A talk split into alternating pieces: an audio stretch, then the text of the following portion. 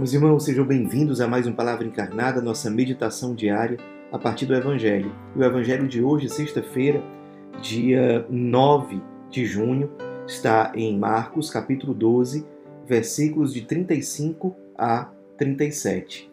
Mais uma vez nós nos reunimos em nome do Pai, do Filho e do Espírito Santo. Amém. Vinde, Espírito Santo, vinde por meio da poderosa intercessão do Imaculado Coração de Maria, vossa amadíssima esposa. Vinde, Espírito Santo, vinde por meio da poderosa intercessão do Imaculado Coração de Maria, vossa amadíssima esposa. Vinde, Espírito Santo, vinde por meio da poderosa intercessão do Imaculado Coração de Maria, vossa amadíssima esposa. Diz o Evangelho de hoje. Naquele tempo, Jesus ensinava no templo, dizendo: Como é que os mestres da lei dizem que o Messias é filho de Davi? O próprio Davi, movido pelo Espírito Santo, falou: Disse o Senhor ao meu Senhor: Senta-te à minha direita, até que eu ponha teus inimigos debaixo dos, dos teus pés. Portanto, o próprio Davi chama o Messias de Senhor. Como é que ele pode então ser seu filho? E uma grande multidão o escutava com prazer. Meus irmãos, nós estamos hoje diante de um trecho bem curto do Evangelho, estamos num tempo comum, acompanhando, portanto, é, várias cenas, vários trechos da vida pública de Jesus, e aqui ele está ensinando os seus discípulos, e como um, um grande mestre que ele é, um, um grande formador, um grande educador, ele está preparando o caminho para se revelar completamente, revelar completamente a sua identidade para os seus discípulos. Mas qual é o cuidado de Jesus aqui? Ele sabe que os discípulos, com conceitos e ideias antigos que, ele tem, que eles têm na cabeça, eles não vão conseguir captar de forma adequada qual é a identidade correta de Jesus. Então Jesus precisa primeiro modificar esses conceitos, essas ideias que os discípulos têm na sua cabeça, para partir dessa conversão de mentalidade eles conseguirem, aos poucos e pela graça de Deus, irem se preparando para acolher Jesus na sua identidade autêntica. No caso do Evangelho de hoje, é, o que, que Jesus está modificando na cabeça dos, dos, seus discípulos? Modificando uma ideia que era muito disseminada já há muito tempo de que o Messias ele seria da descendência de Davi, um, um dos grandes reis, se não o maior rei de Israel. E, portanto, esse Messias, ele sendo descendente de Davi, entre aspas, filho de Davi, no sentido de ser um descendente, alguém que vem depois de Davi, esse Messias poderia ser interpretado como alguém que é inferior a Davi. Só que Jesus ele pega um trecho do Antigo Testamento é, e pega palavras do próprio rei Davi, dizendo: Meu Senhor falou o Senhor falou ao meu Senhor. Ou seja, é, Davi está se referindo a um, a um diálogo entre Deus e o Messias. E o Messias aqui é apresentado pelo próprio Davi como um Senhor seu. Alguém, portanto, que é superior ao rei Davi, algo que o próprio Davi reconhece. Então Jesus, ele está aqui modificando um pré-conceito, uma ideia errada que os discípulos têm na cabeça, se não todos eles, com certeza grande parte, para que, modificando essa ideia, a mentalidade dos discípulos, a capacidade deles de compreensão, fique mais apurada para acolher a novidade que virá depois e que virá com toda a força. Tudo bem, Jesus faz isso no trecho de hoje, mas o que é que isso comunica para a nossa vida espiritual, para para a nossa vivência diária.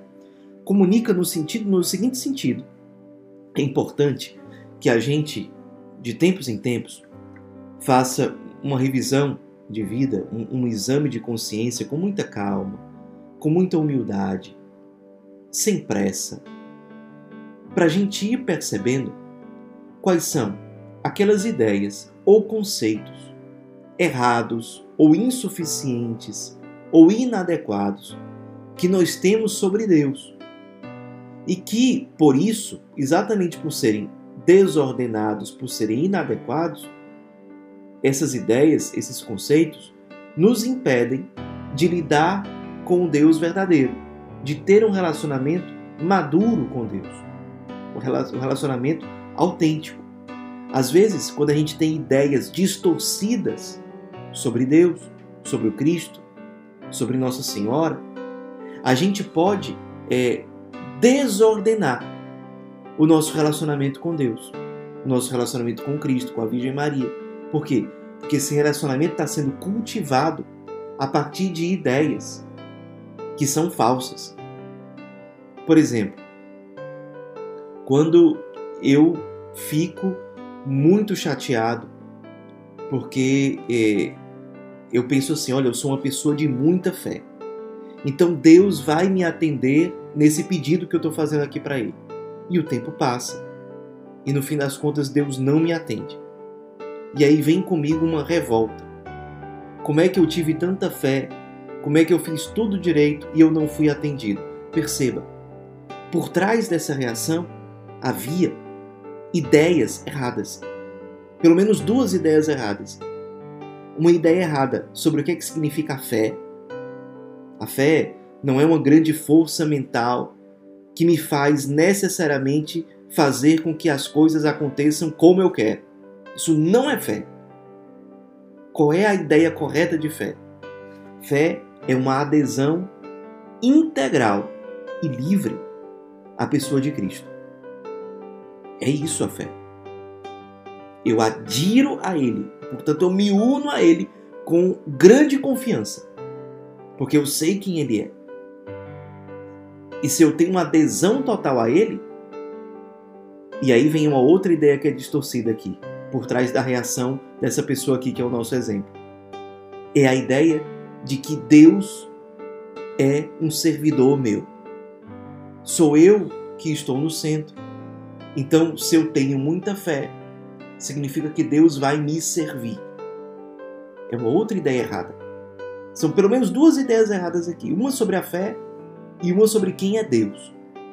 Primeiro, fé não necessariamente é acontecer as coisas exatamente como eu desejo. Aliás, será que realmente o melhor seria que os nossos desejos egoístas fossem satisfeitos?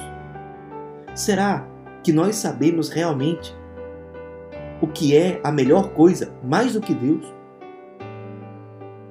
Será que daquele sofrimento inescapável que nós não queríamos que acontecesse, será que dele nós não podemos tirar um crescimento e uma santificação que sem ele nós não teríamos?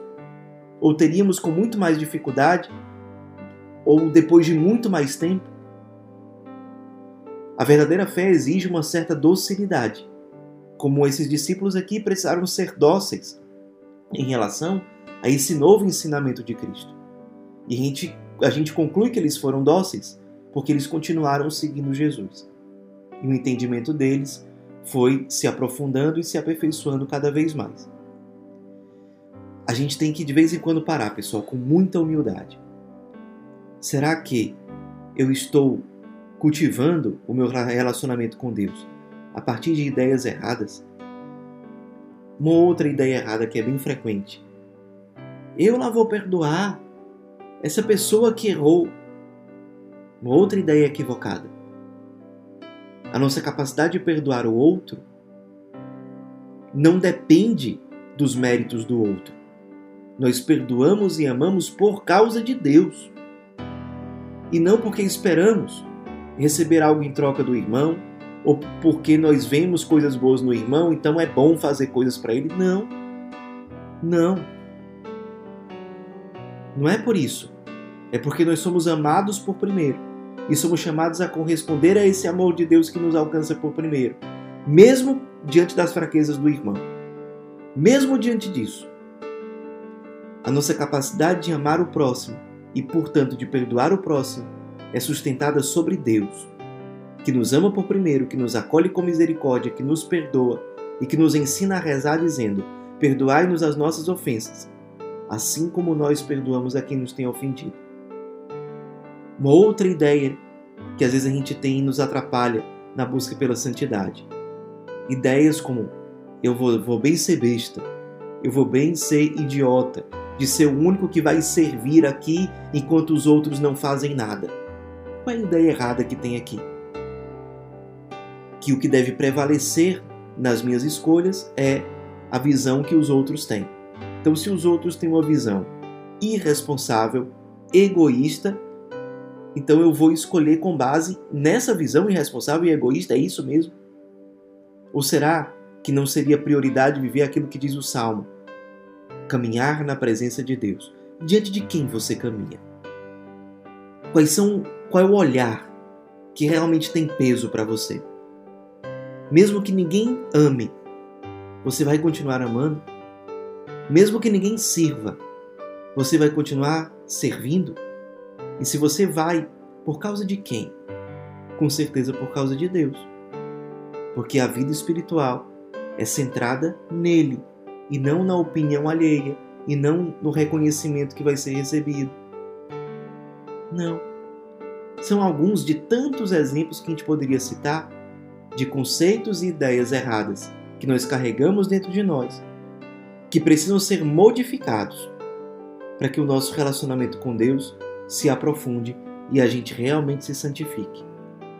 Que o Espírito Santo nos acompanhe e nos ajude a perceber esses erros que nós carregamos conosco, erros de entendimento, de compreensão, que atrapalham o processo de santificação. E que a Virgem Maria interceda por nós. Ave Maria, cheia de graça, o Senhor é convosco. Bendita sois vós entre as mulheres, e bendito é o fruto do vosso ventre, Jesus. Santa Maria, Mãe de Deus, rogai por nós, pecadores, agora e na hora de nossa morte. Amém. Em nome do Pai, do Filho e do Espírito Santo. Amém.